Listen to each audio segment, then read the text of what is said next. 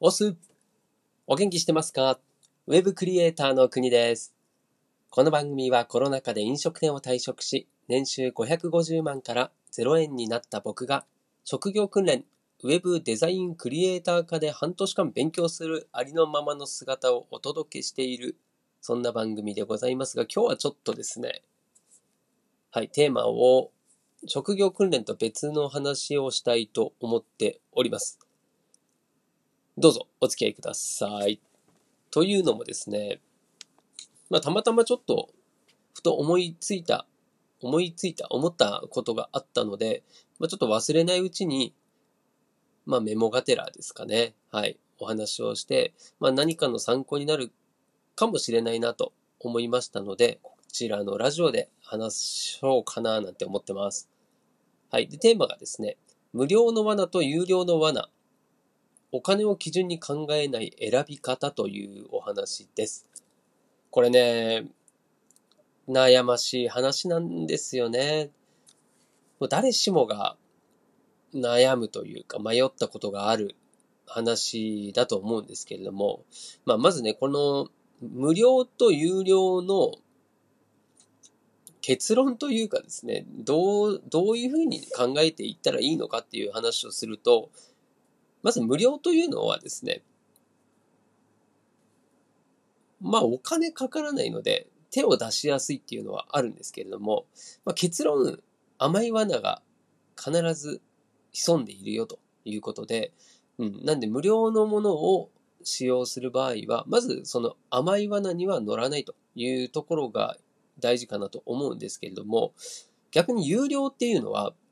有料でもですね、価値のないものっていうのがあるんですよね。はい、世の中にあります。そして、もうすでに価値がなくなったものもあるんですよね。その、まあ、罠というかですね、そこがちょっと落とし穴になるというのと、あとはですね、この無料と有料の使い分け。これが大事だなと思っていて、まあ、そこをちょっと深掘りしたいなと思っています。はい。で、まず無料ですね。これね、僕もよくやっちゃうんですけれども、まあ、無料だけじゃなくて安いっていうのもそうですね。もう無料だから使うとか買う、買う、買う、もらう。これはかなり危険だなと思っていて、その、買う理由、もらう理由が安いからとか、無料だからっていうふうにですね、もう金額だったりそのお金じゃないですか。それが選択の基準になってしまっているのは、これね、もしかしたら無料のもので得をした気になっているけれども、実際はいろんなものを失っていることがあるということをですね、まあ多分ね、経験したこともあると思うんですよ。例えばね、うーん、まあ無料で、なんだろう、もらえるもの、うーん、ああ、最近で言うとね、あの、Mac のハッピーセットってあるじゃないですか。であれって、まあ、ハッピーセットの中に、おもちゃがありますよね。で、おもちゃは、無料ではないんですよね。だけど、ハッピーセットにはおもちゃがついていて、そのおもちゃを欲しいから子供っていうのはそれを買っているんですけれども、まあ実際そのハッピーセットって、そこで食べてね、で、その場でちょっと遊んで、もう次の日には使わないんですよね。うん。でも、ここの価値としては、その場で楽しいとか、その時は欲しかったっていうことで、まあ、そこでですね、それをぼったくられてるわけではないんですよね。う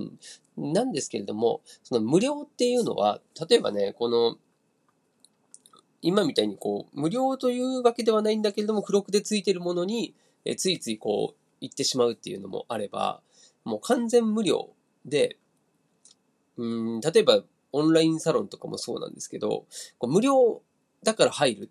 っていうとですね、まずあの、こうモチベーションがかなり低い人がいたり、あとはね、とりあえず入る人もいるし、そしてですね、変な人が入ってきちゃったりするんですね。これは、うーん、結局のところ間口が広いので、もうオープンフルオープンな状態ですよね。まあそうするとですね、いろんな人が入ってくるので、ごちゃ混ぜ状態になってしまうっていうことなんですよね。で、まあ、例えばそのオンラインサロンを運営する人からするとですよ、まずはいろんな人にギブしたいっていうことでやるのは全然いいと思いますし、それをやるにはですね、そういった逆にリスクがあるっていうのは、まあ当然やってる人も分かってるはずなんですよね。うん。ただ、そのね、入ってくる人はですね、そこの認識がなかったりするんですよね。なので、その、無料に入ることっていうのは、もしかしたらその場自体が無料だから、全体的な熱意とかですね、うん、その雰囲気とかっていうのが、こう、ちょっと落ちる可能性もあるっていうのを知った上で入るべきだと思うし、まあ、その場所でも、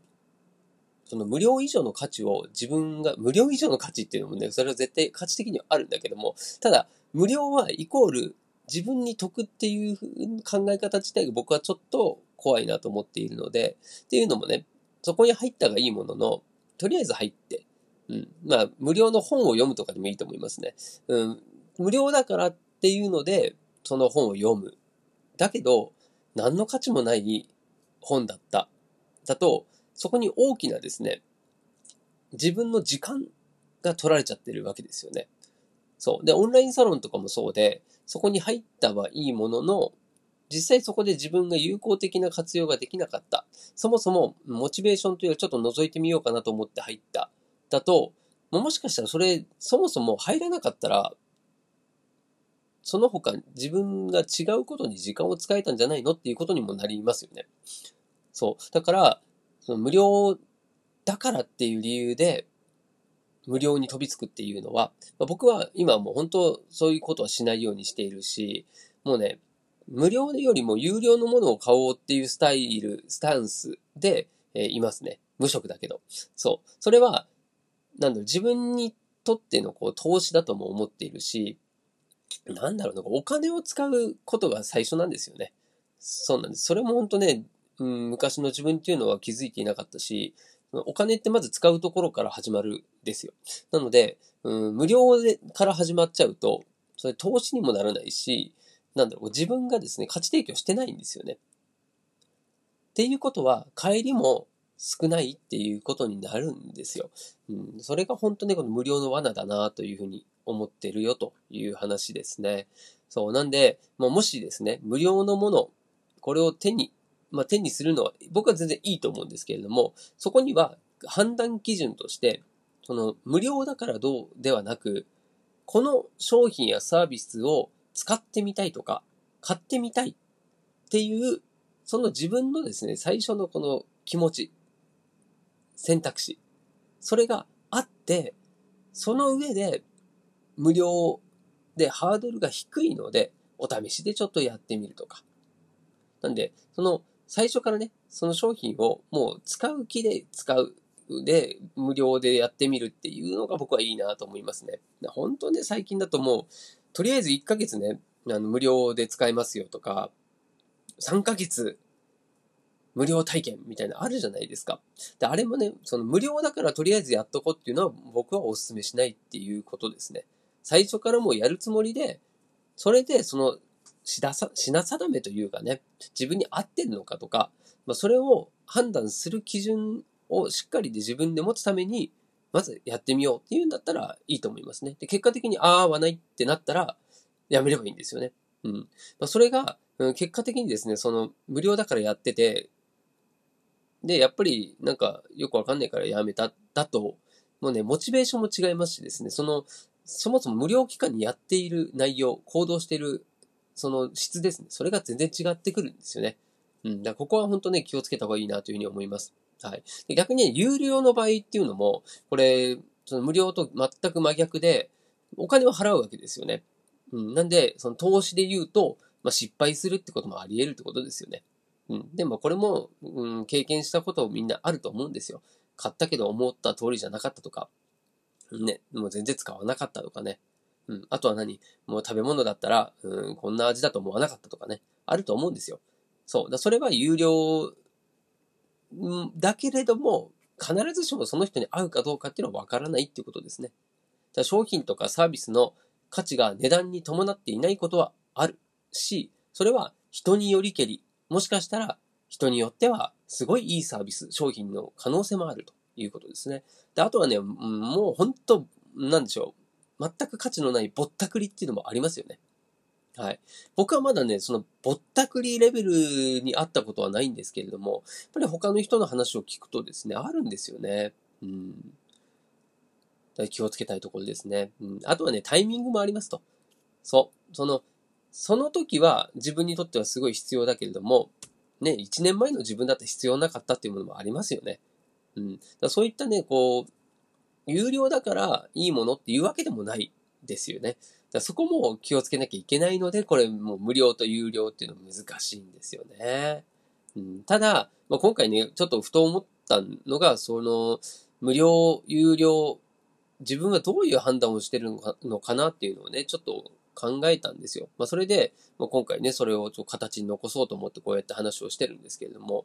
うん、まあ、そのね、きっかけになったのがね、昨日ちょっとツイートもしたんですけれども、あの、ブロガーで有名なですね、国富さんという方が、その、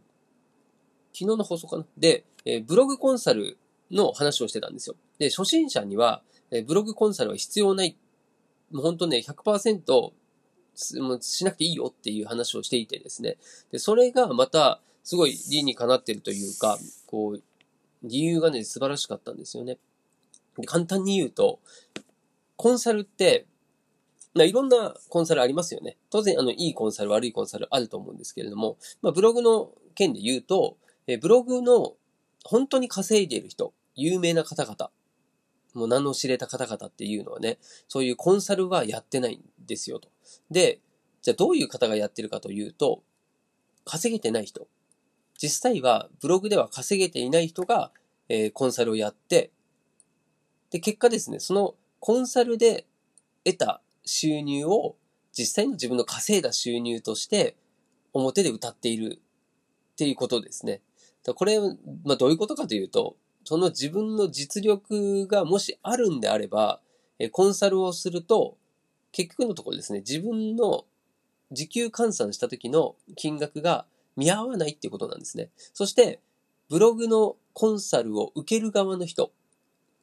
で言ってもですね、ブログですぐ稼げるようになるのはまずほとんどないので、うん、まあコツコツとですね、1年ぐらいは稼げるようになるためにはかかりますよという中で、じゃあその20万、30万のコンサルを受けたときに、じゃあそのお金をいつ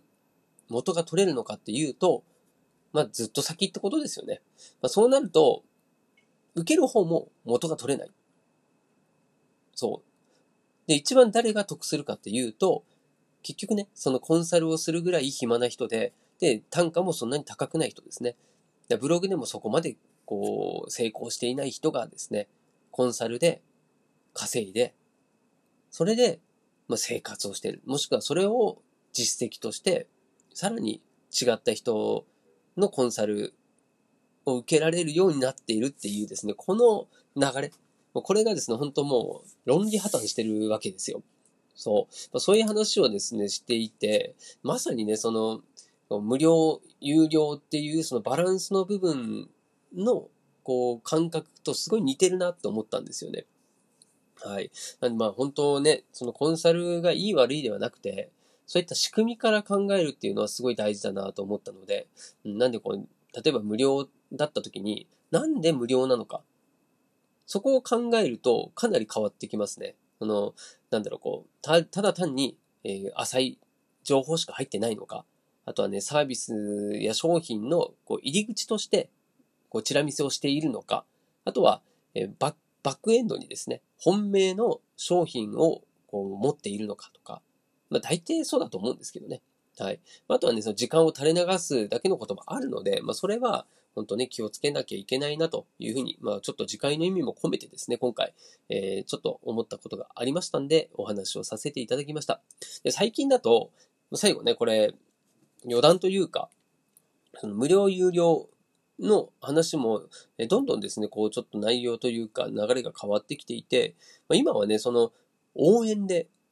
買うっていうそういう選択肢も増えてきていますよね。あの、クラウドファンディングもそうだし、あとあの、プロセスエコノミーっていう話もですね、最近こう、話題になってますよね。まあ、それだって、こう、応援になるわけですよ。うん。で、それによって、その応援される側としては、そこの応援で収入を得られるので、自分の本本来の本命の活動ですね。そっちに、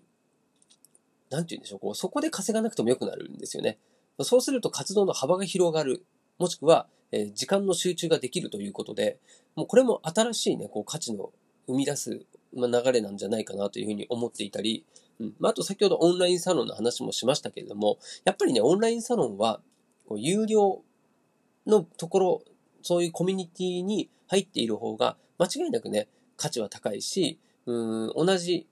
サロンでもですね、有料化、無料化で、えモチベーションも違えば、集まってくる人の質も全然違うので、まあ、そういった意味では、まあ、オンラインサロンはね、うん、とにかく、えー、有料のところから選ぶのがいいんじゃないかなと。ただ、あの、先ほど言ったようにぼったくりもあるので、そこは要注意だよというお話を最後させていただきましたということで、今日はね、職業訓練日誌というわけではないんですけれども、はい。まあ、ちゃんとね、今日も、うん、職業訓練には行ってまいりました。はい。まあ、また、職業訓練の気づきだったりっていうのもお話を交えていきたいと思いますので、引き続き聞いていただけると嬉しいです。はい。で、合わせて聞きたいのコーナーはですね、いつも最近は職業訓練日誌の、え、第1話目ですね、いざ入校式へという放送をリンクを貼っておりますので、まだね、そちらから聞いてないよという方は、ぜひ聞いていただけると嬉しいです。それでは、また明日お会いしましょう。お届けは国でした。したっけね？